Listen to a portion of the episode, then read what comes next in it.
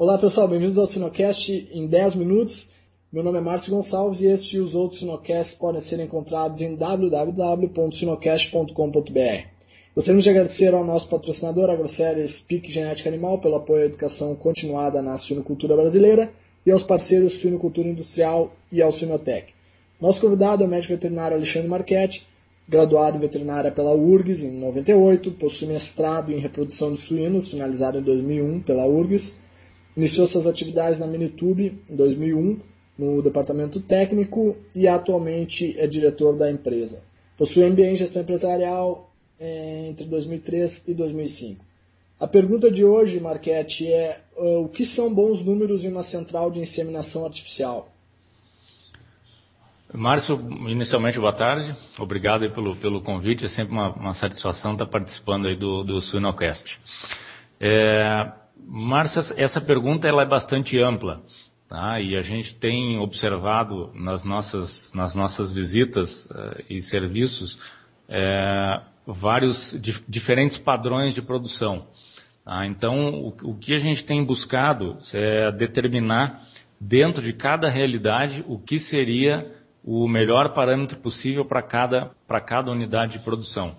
Tá? Isso, esses parâmetros, a gente, quando a gente fala nesses parâmetros, podemos pensar desde número de coletas por hora, número de doses produzidas por, por macho, é, tempo, tá? número de coletas por coletador, quando se começa a fazer uma análise é, mais intensa, mais detalhada, tá? principalmente em termos de fluxo de produção, né, uh, o tempo que se leva para a produção dessas doses.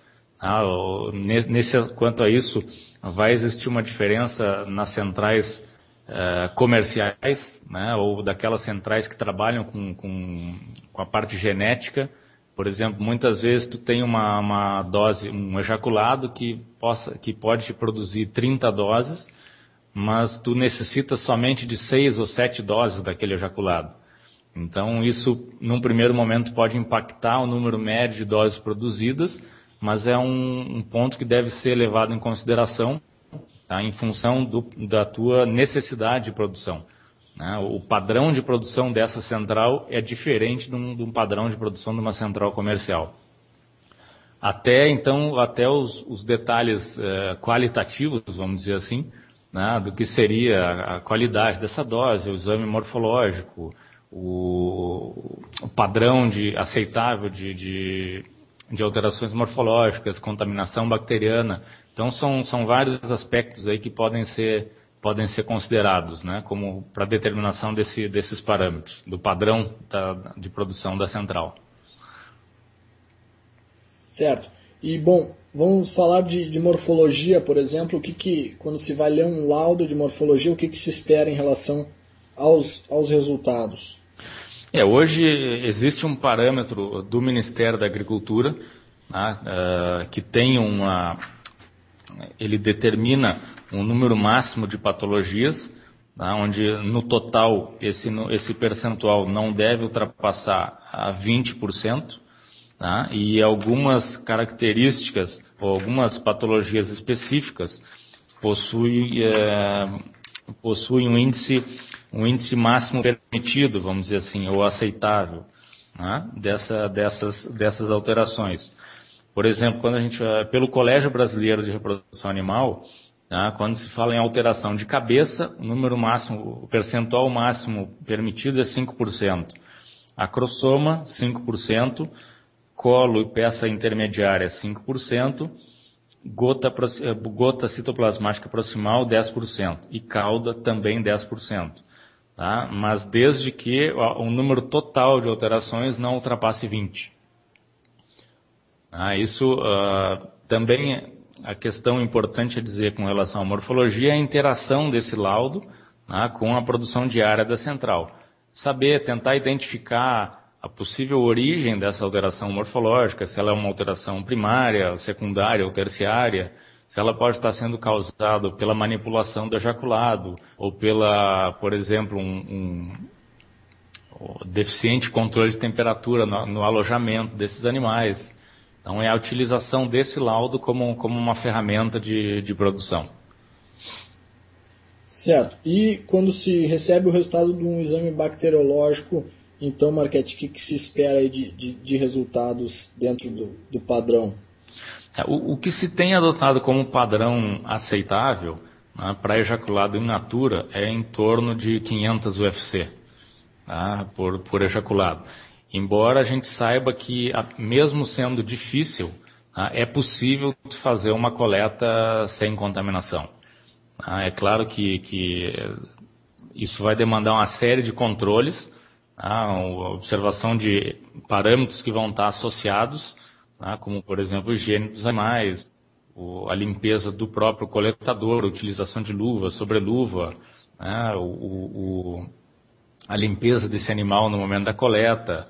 Alguns trabalhos identificaram mesmo até a duração da coleta, estando associada ah, ao grau de contaminação, né? mas eh, a gente considera aí na faixa de 500 UFC. Né? Isso foi, eh, o pessoal da URGS, aqui na Faculdade Veterinária, tem vários trabalhos nesse aspecto, né? avaliando aí diferentes centrais com diferentes realidades, né? onde um manejo simples como uma correta higiene pré-coleta, né? eliminando aí quase 100% da, da contaminação. Então é um manejo muito simples que pode resultar em, é, em uma alteração em toda a tua eficiência dentro da produção da central. Ótimo. E no que diz respeito à motilidade é, do ejaculado e das doses inseminantes, é, o que, que você tem a nos dizer, Marquete? É, o, o, padrão, a referência, toda a bibliografia até hoje sempre abordou que uma motilidade mínima para o ejaculado ser processado é 70%. Né? Então, uh, e hoje a, função do diluente, ou mesmo dentro, o objetivo da central, do processamento desse ejaculado, é manter essa, essa motilidade, essa qualidade espermática, né? o mais, uh, pelo maior tempo possível. Né? Nós não conseguimos melhorar nenhum ejaculado. Então, o que a gente tenta é minimizar os efeitos aí deletérios do tempo de armazenamento. Então, e, mas isso é uma coisa que hoje está entrando em discussão de, de, novo, principalmente pela utilização do, do sistema casa. A análise espermática computadorizada é, um, é um, uma tecnologia que já vem sendo utilizada no Brasil. Hoje uh, nós temos aí sete, oito centrais que já estão trabalhando com esse sistema, tá? o que representa, considerando todas essas centrais mais quase 2 ou mais, dois, mais de 2, 3 milhões de doses por ano sendo produzidas a partir de, de análise computadorizada. Né? Então, com isso, tem uma avaliação muito mais precisa, né? As, inclusive análises de velocidade e distâncias de, eh, percorridas por espermatozoides no campo de avaliação. Então, isso passa a ser agora uma avaliação muito mais precisa. Então, muitas vezes, num comparativo que a gente faz nas nossas visitas, a avaliação que é dada de motilidade quando é feita no olho, né, ou seja, uma avaliação subjetiva, ela é sempre inferior à avaliação do sistema casa. Tá? Além do que não se tem padrão. A minha avaliação pode ser diferente da tua, né, para uma mesma amostra. Então, a gente sabe que existe uma rotina de pessoas, um, um rodízio hoje de funcionários dentro dos laboratórios. Ah, problemas de mão de obra são, são frequentes, tá? O rodízio de pessoal dentro dos laboratórios é bastante grande. Então é difícil tu ter esse padrão de análise. Então, às vezes, o que é 70% de motilidade para um operador pode não ser os mesmos 70% para outro. Então, o que, o que tem se buscado ultimamente é sempre uma padronização uh, da avaliação né, de, de todos os outros procedimentos. Ótimo. E Marquete, para finalizar, é, numa central uh, de inseminação comercial, o que, que, são bons números de doses por macho e que, que, seriam níveis aí que uh, deveriam receber uma interferência, que são níveis que já não estão dentro do, do esperado? É, hoje a gente poderia falar tanto em, eh, em termos de coleta, tá, em número de, de coletas, quando se fala em coleta manual, tá, um, um bom número seria é, quatro, quatro coletas por coletador. Tá? E quando tu passa a ter sistemas automatizados, por exemplo, esse mesmo coletador pode ter um número, um, um, um rendimento de 9 a 10 é, coletas por hora. Tá? Isso, isso nas centrais de ponta. Tá? Mas poderíamos considerar aí que esse, esse número de, de 4 uh, quase dobra. Vamos dizer, numa média geral, passa a ser 7 a 8. Tá? Então, tu passa a ter uma eficiência uh, por coletador, tá? maior eficiência de mão de obra. Quanto ao número de doses, hoje tu pode, uma central que tem aí um número médio de, de doses por coleta em torno de 25 a 30, ah, é, um, é claro que isso vai depender muito da, desde a idade do macho, a própria linha genética, uh, principalmente o número de células que tu está utilizando na dose. Né? Hoje, quando se fala em redução do número de, de espermatozoides por dose, esse número passa a aumentar a 20, às vezes até 30%, tá? dependendo do número de células utilizado. Mas se tu considerar aí um, um padrão de 3 bilhões de espermatozoides por dose, Tá? Vamos considerar um, uma produção anual desse reprodutor.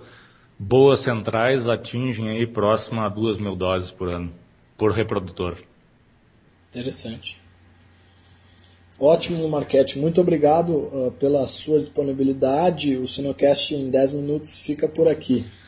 Obrigado mais uma vez, Márcia. É sempre uma satisfação estar com vocês.